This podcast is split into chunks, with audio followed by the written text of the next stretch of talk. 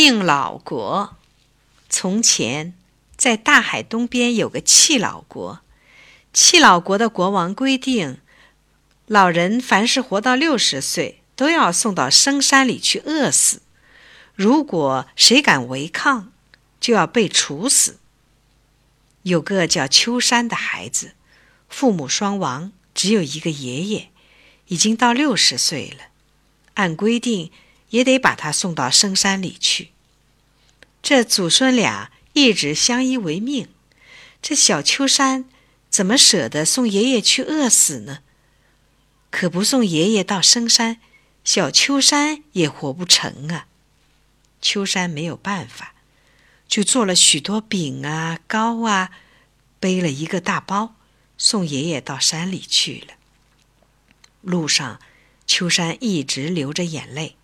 在前面高一脚低一脚的走，爷爷呢，怕小秋山一个人回去时迷路，每逢岔路口，都折下小树枝做了记号。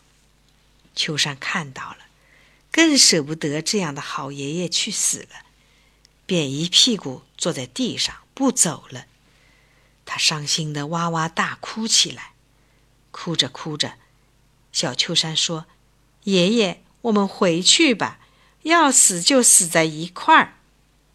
爷爷说：“孩子，国王的命令违反不得呀，我可不能连累你呀。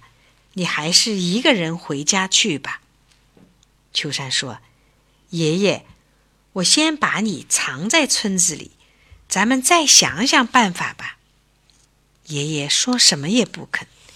秋山不由分说，背起爷爷。就往回走，他们躲在树林里，一直等到天黑，才将爷爷背进村里藏了起来。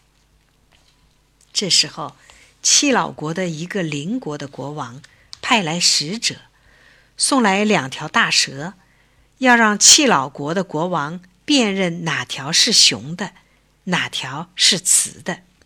要是辨认不出来，国王就得承认自己愚蠢。还必须割让大片土地。国王在王宫里对着两条大蛇左看右看，怎么也分辨不出哪条是雄蛇，哪条是雌蛇。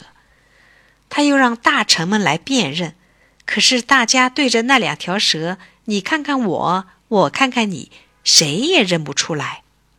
国王只得发出告示，贴在城门口。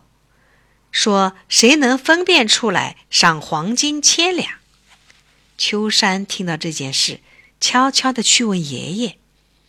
爷爷告诉秋山说：“这很简单，只要把这两条蛇放在丝棉上，往外爬的是雄蛇，不动的是雌蛇。”秋山跑到皇宫，用爷爷教的方法，帮国王分辨出了。雄蛇和雌蛇，国王真的赏了秋山不少黄金。过了几天，邻国又拿来两块木头，要国王辨认出哪块是雄的，哪块是雌的。国王和大臣们又傻眼了。这次他们不再贴告示了，国王直接派人来找秋山。秋山又悄悄地去问爷爷。爷爷告诉他：“浮在水面上的是雄木，沉到水底的是雌木。”秋山按爷爷的方法，又帮国王解答了这个难题。国王两次保住了面子，又保住了国土，十分感激秋山，让人拿出很多金子宝物，要加倍赏赐他。秋山不要重赏，他说：“只有一个请求。”国王点头说：“可以，尽管说来，我将满足你的任何请求。”秋山说：“两次解开难题不是我想的办法，是我的爷爷告诉我的。我爷爷已经六十岁了，请求国王取消要送老人去山里饿死的规定。”国王一听，连连拍着自己的脑袋说：“我真糊涂。”怪不得邻国这样欺负我们，原来我们没有了老人的经验和智慧呀。国王明白了，一个国家不能没有老人呢。于是，他立即下令取消原来的规定，并把弃老国改名为敬老国。秋山和他爷爷是多么高兴啊！